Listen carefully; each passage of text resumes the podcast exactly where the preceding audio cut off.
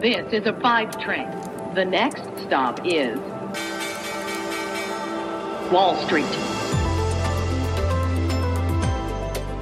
Hallo nach Deutschland und herzlich willkommen zu Wall Street Daily, dem unabhängigen Podcast für Investoren.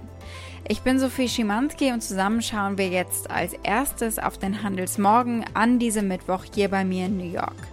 Was für ein Tag. So jung und schon äh, sehr erfolgreich. Die Barometer klettern und der Dow sogar auf ein neues Rekordhoch.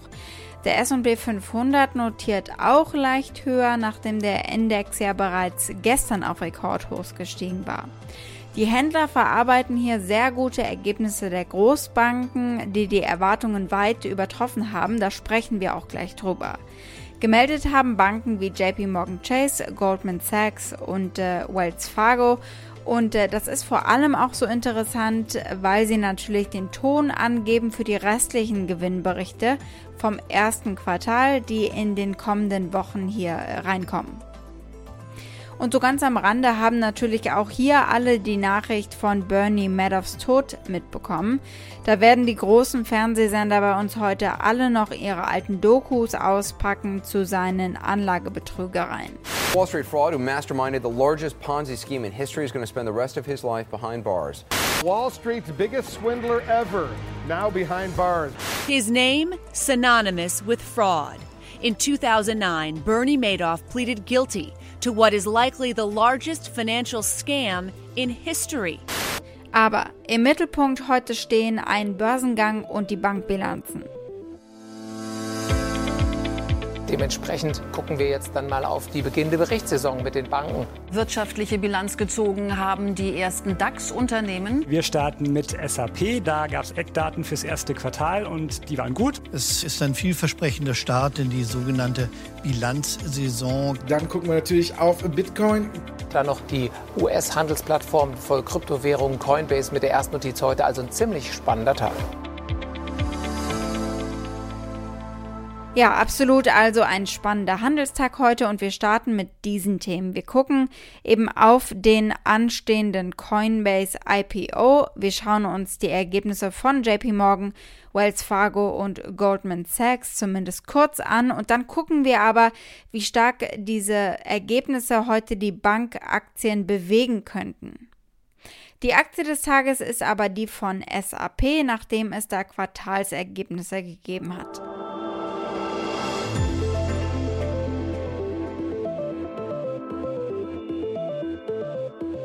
Blicken wir als erstes auf das Thema heute, auf das Coinbase Direct Listing, das ja eben jetzt später noch über die Bühne gehen wird.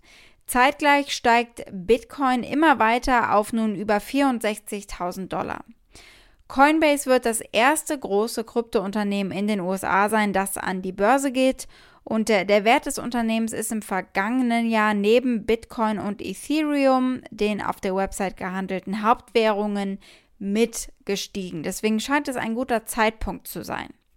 Der Referenzpreis für eine Aktie liegt bei 250 US-Dollar vor der geplanten direkten Notierung eben. Das würde Coinbase mit rund 65 Milliarden US-Dollar bewerten.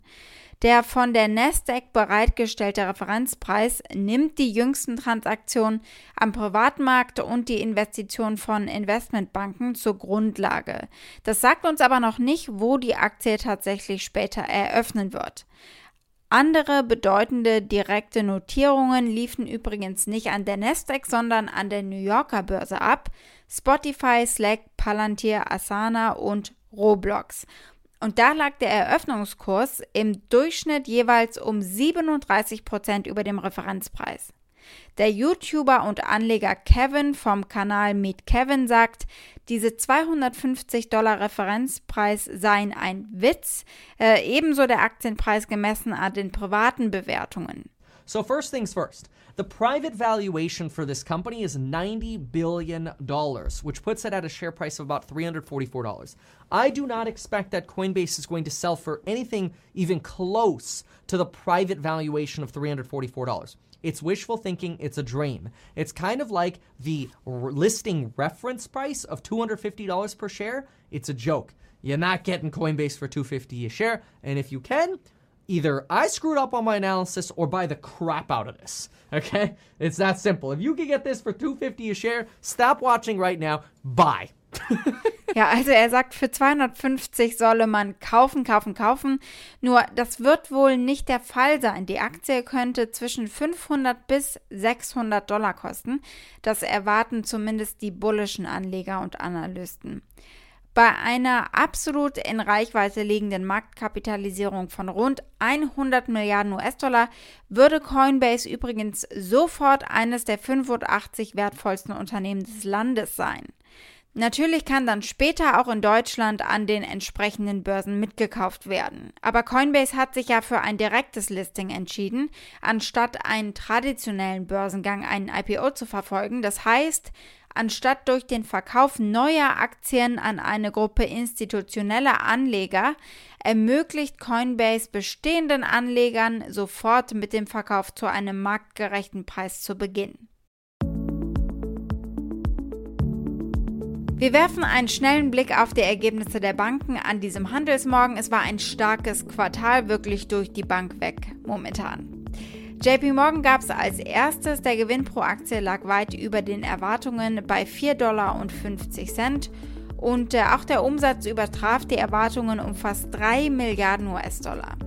Eine wichtige Frage im Vorfeld war, ob die Banken weiterhin Reserven für Kreditverluste freigegeben haben, die nicht mehr benötigt werden, weil die wirtschaftliche Erholung in den USA an Fahrt gewinnt und äh, wie hoch diese Freigaben eben sind. Im vierten Quartal übertraf JP Morgan die Erwartungen bereits und gab 2,9 Milliarden US-Dollar frei. Und die erscheinen zwergenhaft im Vergleich zu dem jüngsten Quartal, da waren es 5,2 Milliarden. Sie haben immer noch 26 Milliarden auf der hohen Kante für Ausfälle. Stephanie Link ist Chief Investment Strategin und Portfolio Managerin bei Hightower. Sie sagt, die freigesetzten Reserven könnten bei Anlegern landen, nicht nur im Fall von JP Morgan, sondern insgesamt in Form von Aktienrückkäufen und Dividenden. It means you have excess capital. It means you're going to be able to buy back a heck of a lot more stock, right? And they're going to be able to increase their dividend when they can at the end of June. And so I think it's like not a bad thing to have reserve releases, um, but we just don't pay for it. But then again, we are going to see these big beats. It will lead to eventually more capital allocation. And I think that's really at the end of the day one of the positives for banks. Blicken wir als nächstes auf Goldman Sachs und auch hier beeindruckend gute Ergebnisse und das, obwohl die Erwartungen bereits sehr hoch waren. Und äh, diese Ergebnisse zeigen ein Wachstum von 498 Prozent gegenüber dem Vorjahr für die Bank, deren äh, Umsatz eigentlich am stärksten von Wall Street-Aktivitäten und äh, Investmentbanking abhängt. Der Gewinn lag bei 18 Dollar und 60 Cent pro Aktie gegenüber erwarteter 10 Dollar pro Aktie. 17,7 Milliarden US-Dollar gegenüber 12,6 Milliarden US-Dollar haben sie eingenommen. Analysten sind bereits vorher davon ausgegangen, dass das Umsatzwachstum durch steigende Investmentbanking-Gebühren vor allem angetrieben wurde, was teilweise durch die Rekordemission von Blankoscheck-Unternehmen, den sogenannten SPECs, im ersten Quartal unterstützt wurde. Hier sind sie mehr in Spec-Unterzeichnungen eingebunden gewesen als zum Beispiel JP Morgan. Lebhafte Märkte sind insgesamt natürlich ein gutes Zeichen für Banken, die so sehr auf Vermögensverwaltungsgebühren setzen. Schauen wir auf Wells Fargo. Wells Fargo hat ebenfalls Gewinn- und Umsatzerwartungen übertroffen und auch hier gab es eine Freistellung von Reserven, die für Kreditausfälle beiseite gelegt worden waren, in Höhe von 1,6 Milliarden US-Dollar. Die in San Francisco ansässige Bank hat im Quartal einen Nettogewinn erzielt von einem Dollar und 5 Cent pro Aktie nach nur einem Cent pro Aktie im Vorjahreszeitraum. Der Umsatz stieg von 17,7 Milliarden US-Dollar auf etwas über 18 Milliarden US-Dollar. Der CEO Charlie Scharf sagte, die Gewinne seien durch eine sich verbessernde US-Wirtschaft sowie eben die starke Reduzierung der Kreditausfallreserven angekurbelt worden, weil eben äh, die Kredite während der Pandemie nicht so deutlich ausgefallen sind wie zunächst befürchtet. Schauen wir auf die Preiserwartungen für Aktien. Also was machen diese Ergebnisse heute im Laufe des Tages mit diesen Aktien? Die könnten außergewöhnlich aktiv sein. Das zeigen gewisse Instrumente, sogenannte Straddles, ein Play von Call und Put-Optionen. Die Aktie von JP Morgan Chase könnte sich heute 4 Dollar und äh, sogar noch mehr in beide Richtungen bewegen oder 44 Prozent mehr als nach den letzten zwölf Quartalsberichten. Das geht aus Daten von Option Research and Technology Services hervor, kurz OREDS. Für Goldman sind äh, diese Straddles für einen Zug von 11 Dollar und 64 Cent vorbereitet, was 72 Prozent sogar über dem durchschnittlichen äh, Bewegungsraum sozusagen der Aktie von etwa 6,78 Dollar liegt, wie die gleichen Daten zeigen. Also da könnte es heute sogar noch stärker in äh, beide Richtungen gehen. In der Zwischenzeit implizieren die Wells Fargo Straddles am Mittwoch eine Bewegung von einem Dollar und 51 Cent. Das sind nur 0,5 Prozent mehr als die durchschnittlichen Bewegungen. Die liegen normalerweise bei einem Dollar 45 Cent. Hier ist also offenbar weniger Aufregung angesagt, glauben Händler. Insgesamt aber gehen viele davon aus, dass die Party bei den Financials noch nicht vorbei ist, weil die Wirtschaft wächst nach der Pandemie und die Nachfrage nach Krediten eben wächst. Das sagt zum Beispiel auch Cheryl Smith, Portfolio Managerin bei Trillium Asset Management. Yes, we do expect financials to continue to outperform. That's a consequence of an improving economy and greater amounts of economic activity. So financials make money both from the spread between short term and medium term interest rates in their loans, but they also benefit from increased loan demand. And we eh, will continue to expect this as one of the more cyclical sectors to do well as the economy continues to improve.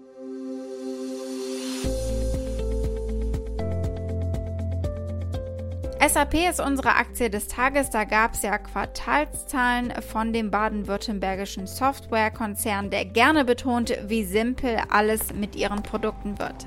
Running a business isn't easy. Nothing worth doing ever is. There will be problems. You won't call them problems, you'll call them challenges. But they're problems. What if we made everything run simple? Running simple is finding answers in seconds, not days. And when you run simple, you can run anything. Run SAP and run simple. Der Softwarehersteller SAP hat seine eigenen Probleme im ersten Quartal offenbar besser bewältigt als erwartet. Der Umsatz ist zwar gefallen, fiel aber immer noch besser aus als erwartet. SAP hat nach Steuern einen Gewinn erzielt von einer Milliarde Euro, ein bisschen mehr, ein Plus von 32 Prozent gegenüber dem Vorjahr. Und SAP blickt auch positiver aufs laufende Jahr, da haben sie die Prognose angehoben. SAP hat ja gerade erst einen Großkunden vom Konkurrenten Oracle weggelotst und Google gewinnen können. Gucken wir mal auf das, was die Analysten sagen. Das Konsensrating liegt auf Kaufen. 13 Analysten sagen bei, 4 sagen halten und niemand hat aktuell ein Verkaufsrating ausgesprochen. Das durchschnittliche Preisziel liegt bei knapp unter 124 Dollar und damit 7% über dem aktuellen Kurs. Wall Street.